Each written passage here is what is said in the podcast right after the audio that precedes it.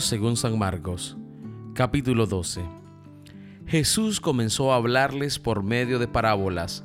Les dijo, Un hombre plantó un viñedo y le puso un cerco. Preparó un lugar donde hacer el vino y levantó una torre para vigilarlo todo. Luego alquiló el terreno a unos labradores y se fue de viaje. A su debido tiempo, mandó un criado a pedir a los labradores la parte de la cosecha que le correspondía, pero ellos le echaron mano, lo golpearon y lo enviaron con las manos vacías. Entonces el dueño mandó otro criado, pero a éste lo hirieron en la cabeza y lo insultaron. Mandó a otro y a éste lo mataron. Después mandó a otros muchos y a unos los golpearon y a otros los mataron. Todavía le quedaba uno, su propio hijo a quien quería mucho. Por último lo mandó a él pensando, sin duda respetarán a mi hijo. Pero los labradores se dijeron unos a otros, este es el que ha de recibir la herencia, matémoslo y será nuestra la propiedad.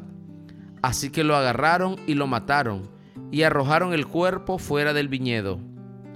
¿Y qué creen ustedes que hará el dueño del viñedo? pues irá y matará a esos labradores y dará el viñedo a otros. ¿No han leído ustedes la escritura? Dice, la piedra que los constructores despreciaron se ha convertido en la piedra principal. Esto lo hizo el Señor y estamos maravillados.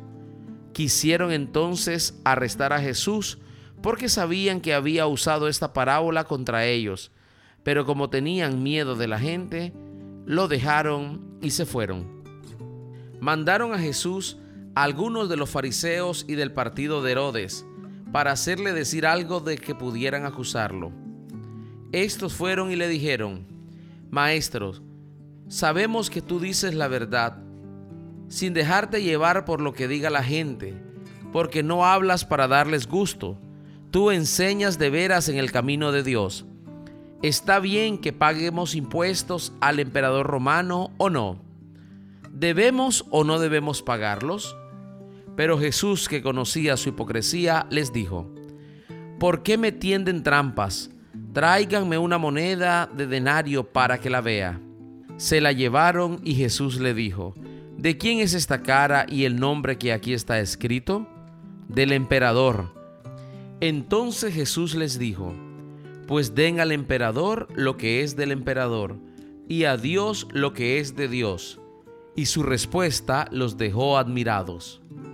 Entonces fueron a ver a Jesús algunos saduceos. Estos dicen que los muertos no resucitan. Por eso le presentaron este caso. Maestro, Moisés nos dejó escrito que si un hombre casado muere sin haber tenido hijos con su mujer, el hermano del difunto deberá tomar por esposa a la viuda, para darle hijos al hermano que murió. Pues bien, había una vez siete hermanos, el primero de los cuales se casó, pero murió sin dejar hijos. Entonces el segundo se casó con la viuda, pero él también murió sin dejar hijos. Lo mismo pasó con el tercero y con los siete, pero ninguno dejó hijos. Finalmente murió también la mujer. Pues bien, en la resurrección cuando vuelvan a vivir, ¿de cuál de ellos será esposa esta mujer? Si los siete estuvieron casados con ella. Jesús le contestó, ustedes están equivocados porque no conocen las escrituras ni el poder de Dios. Cuando los muertos resuciten, los hombres y las mujeres no se casarán, pues serán como ángeles que están en el cielo. Y en cuanto a que los muertos resucitarán, ¿no han leído ustedes en el libro de Moisés el pasaje de la zarza que ardía? Dios le dijo a Moisés, yo soy el Dios de Abraham, de Isaac y de Jacob, y Él no es el Dios de muertos, sino de vivos. Ustedes están muy convocados. Al ver que Jesús le había contestado bien, uno de los maestros de la ley, que lo había oído discutir, se acercó a él y le preguntó, ¿cuál es el primero de todos los mandamientos?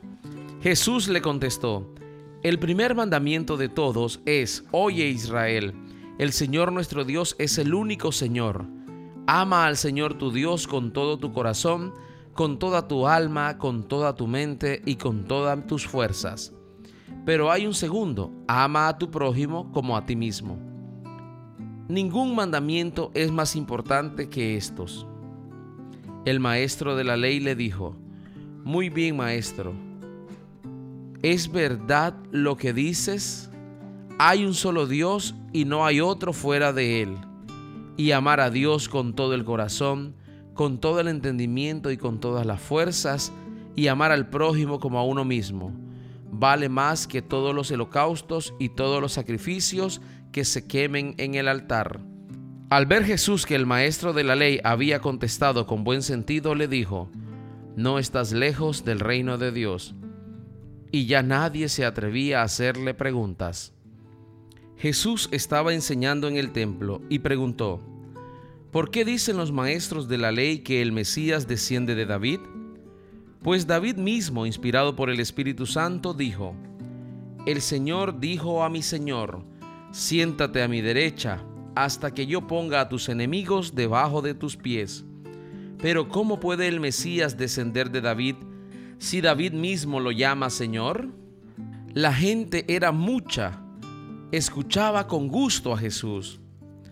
Jesús decía en su enseñanza, cuídense de los maestros de la ley, que les gusta andar con ropas largas y que los saluden con todo respeto en las plazas.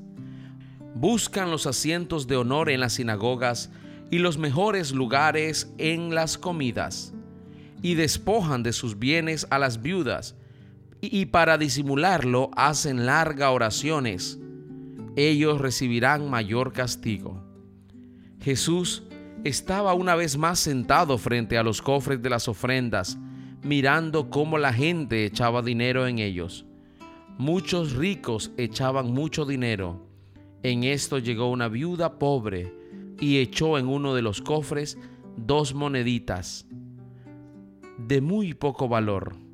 Entonces Jesús llamó a sus discípulos y les dijo, les aseguro que esta viuda pobre ha dado más que todos los otros que echan dinero en los cofres, pues todos dan de lo que les sobra, pero ella en su pobreza ha dado todo lo que tenía para vivir.